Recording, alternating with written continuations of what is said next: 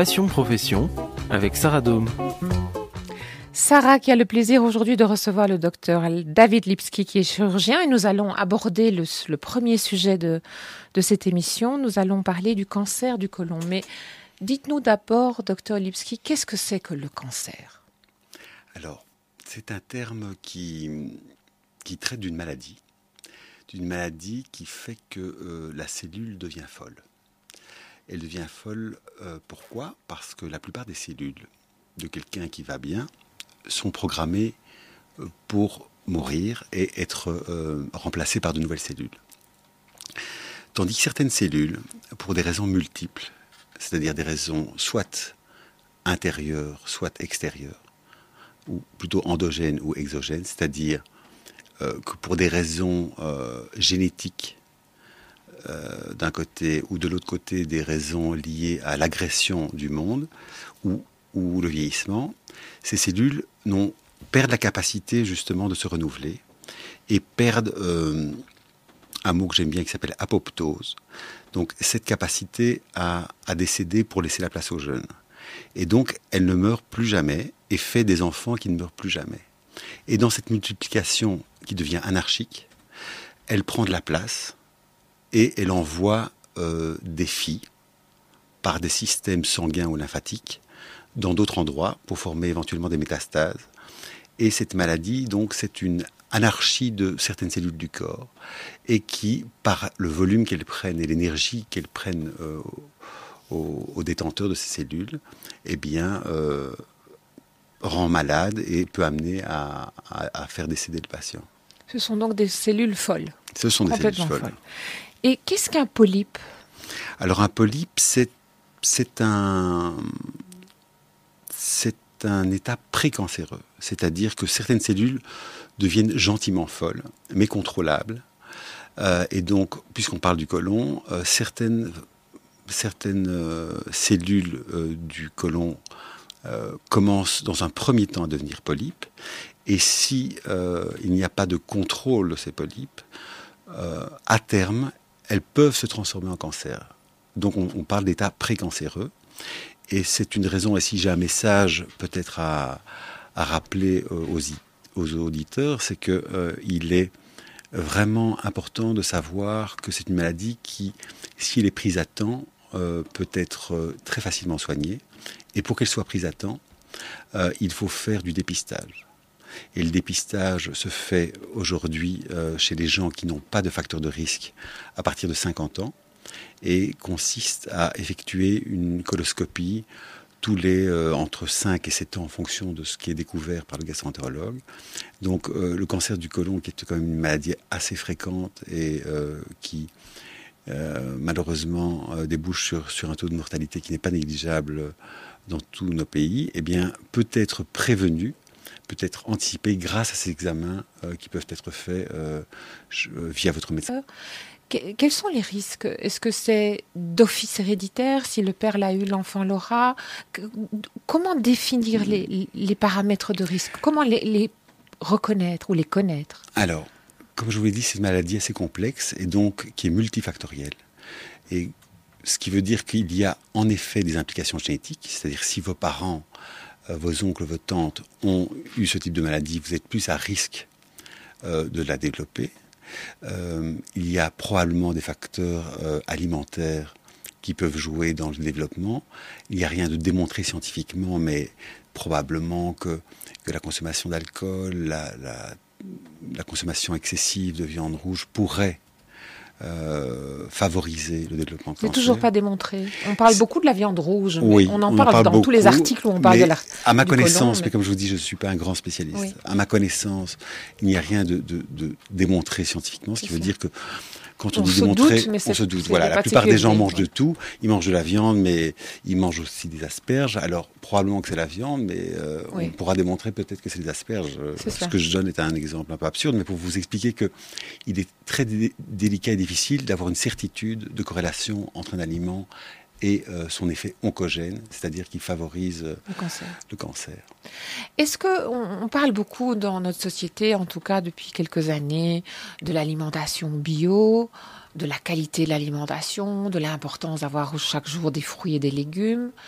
Est-ce que vous avez pu, euh, vous avez lu, vous avez entendu de vos confrères qu'il y a déjà un changement dans notre société. Est-ce que vous avez pu l'observer dans, dans la vie de vos patients Ou est-ce que c'est le même profil? On en parle à la télévision, mais on continue à, boire beaucoup d'alcool, à consommer euh, de la viande rouge, peu cuite, euh, mal cuite, avec des huiles surchauffées.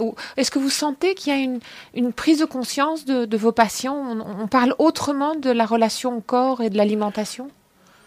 Alors, je vais vous donner deux réponses. Je vais vous donner une par rapport au sentiment euh, euh, d'homme, c'est-à-dire pas en tant que médecin en particulier. C'est sûr que je pense que les gens aujourd'hui ont un souhait de vivre longtemps et bien, et à partir de là, ont le sentiment qu'il est préférable de manger sainement et, de, de, faire du sport.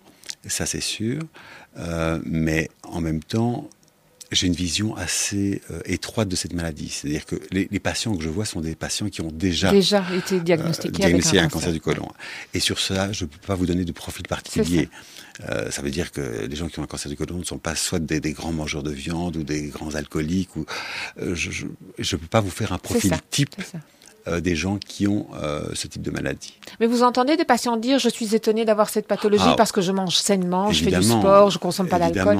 Évidemment, évidemment. Malgré, malgré certains, j'ai certains patients qui sont jeunes, en pleine forme, euh, qui ont, qui ont qui répondent parfaitement au canevas de, de, de l'homme parfait, et qui, qui respectent tout ce qui a été dit, qui ont malgré tout ça. Et, et je, je, peux voir des patients qui sont des alcoolotabagiques de 85 ans et qui sont en pleine santé et qui viennent qui pour, pas de cancer de pour un problème tout à fait mineur. Donc, je ne peux pas vous donner un. Il n'y a pas encore une fiche. Un profil parti. ah, tu vas avoir le cancer du côlon. C'est cela. C'est cela.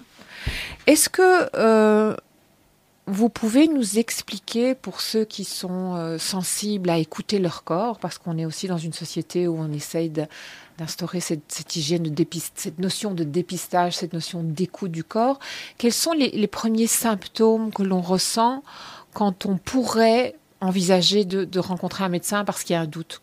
Comment est-ce qu'on les perçoit? Qu'est-ce qu'on perçoit d'abord? Alors malheureusement, malheureusement, quand on perçoit quelque chose d'un cancer du côlon, c'est déjà assez tard.